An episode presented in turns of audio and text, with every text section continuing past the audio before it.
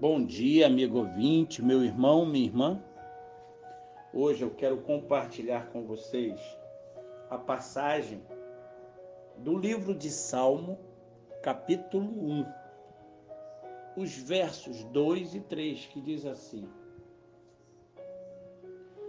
Quem na lei do Senhor medita de dia e de noite, é como árvore plantada junto a uma corrente de águas, que no devido tempo dá o seu fruto, e cuja folhagem não murcha, e tudo o que ele faz será bem sucedido. Influenciamos pessoas, somos influenciados por pessoas. Quando influenciamos, pessoas adotam nossos ideais, nossas opiniões, nossos gestos, nossos produtos. Influenciados, adotamos ideias, práticas, atitudes e coisas dos outros, as quais passam a compor nosso jeito de ser. Há uma pressão para que usemos certas roupas, frequentemos certos lugares, empreguemos certas palavras, aspiremos a certos programas, escolhamos certas profissões e nos cerquemos de certos amigos. Em lugar de nos deixarmos influenciar acriticamente, devemos influenciar respeitosamente.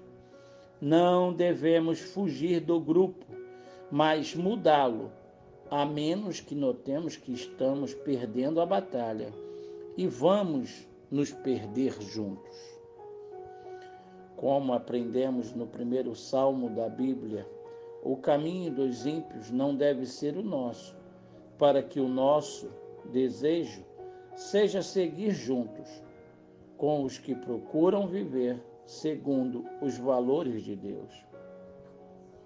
Para influenciar, devemos olhar para o nosso mundo com a mente de Cristo e não com a mente do mundo, segundo a qual Importante é levar vantagem, fruir o agora, idolatrar o próprio ego.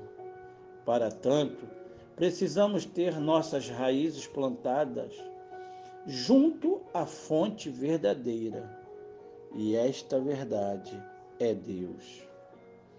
A leitura e a meditação constante da palavra nos permitirão conferir de modo sábio e santo o que lemos e ouvimos e vemos. Pare e pense ainda. Nada é mais prejudicial ao pensamento próprio do que uma influência muito forte de pensamentos alheios.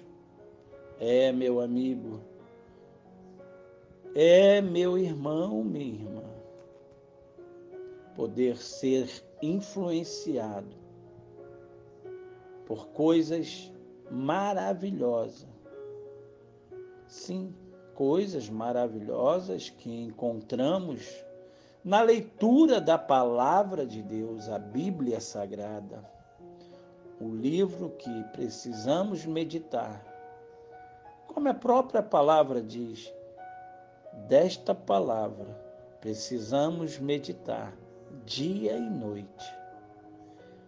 E ela ainda podemos afirmar: conhecereis a verdade, e a verdade vos libertará.